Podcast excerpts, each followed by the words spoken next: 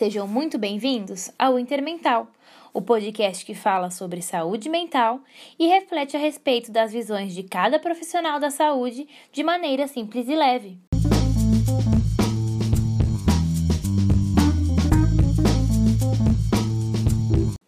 Eu sou a Bárbara estudante de enfermagem da UENG, integrante do projeto 52 do PET Saúde Interprofissionalidade, organizado pelo Ministério da Saúde em parceria com a Organização Pan-Americana de Saúde, realizado em Passos, Minas Gerais, que conta com estudantes da área da enfermagem, medicina, serviço social, professores e profissionais atuantes na área.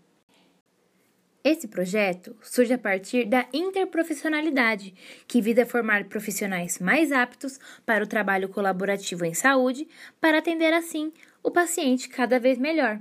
E aqui vamos sempre discutir sobre como podemos melhorar a cada tema que passa.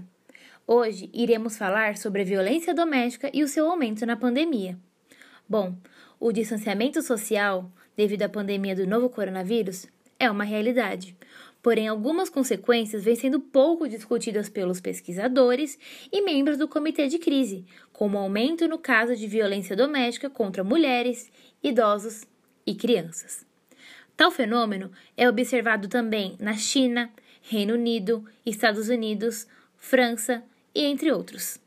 Dados do Ministério da Mulher, da Família e dos Direitos Humanos mostram que houve um aumento de 17% no número de ligações de denúncias de violência contra a mulher no mês de março, início do isolamento. Já nos casos de maus tratos contra idosos, cresceu 59% em todo o país entre março e junho. São Paulo mostra-se à frente, com 5.934 casos, 50% a mais se comparado a 2019.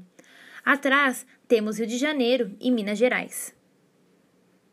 Marx informa em seu excelente artigo que a pandemia traz, além da crise sanitária, econômica e social, ela mostra a vulnerabilidade de dimensões individuais, relacionais, comunitárias e sociais.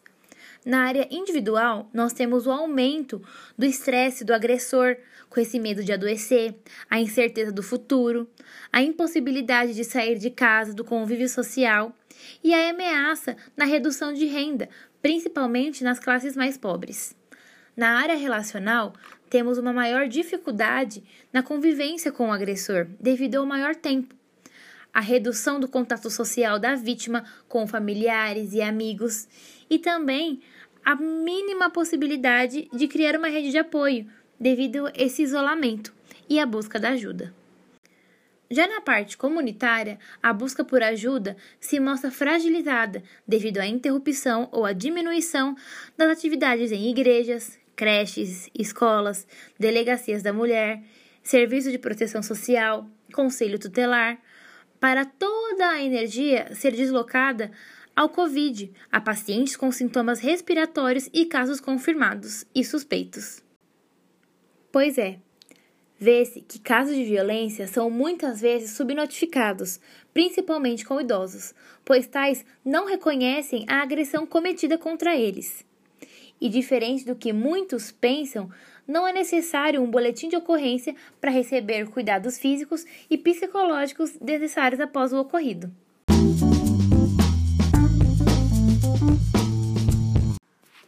Um atendimento interprofissional mostra-se indispensável para o acolhimento da vítima em um momento tão frágil, para medidas criminais e de saúde física e mental. A necessidade do trabalho colaborativo entre os profissionais é evidente para que, assim, a vítima não necessite contar o ocorrido diversas vezes, revivendo esse, por exemplo. Tal tipo de trabalho resgata valores como o compartilhamento e a solidariedade, tão necessária nesse momento. Dessa forma, os serviços de atendimento à vítima necessitam estar em consonância e a instauração de protocolos e fluxogramas são essenciais para o encaminhamento ao decorrer do processo. As autoridades vêm realizando ações contra denúncias de maus tratos, como a Operação Vetos, em combate à violência contra idosos. Mas para isso, você necessita fazer a sua parte. Caso queira denunciar, Disque 100, o Disque Denúncia de Violações contra os Direitos Humanos. Por hoje é só. Todas as referências desse podcast encontram-se na descrição do episódio. Até mais!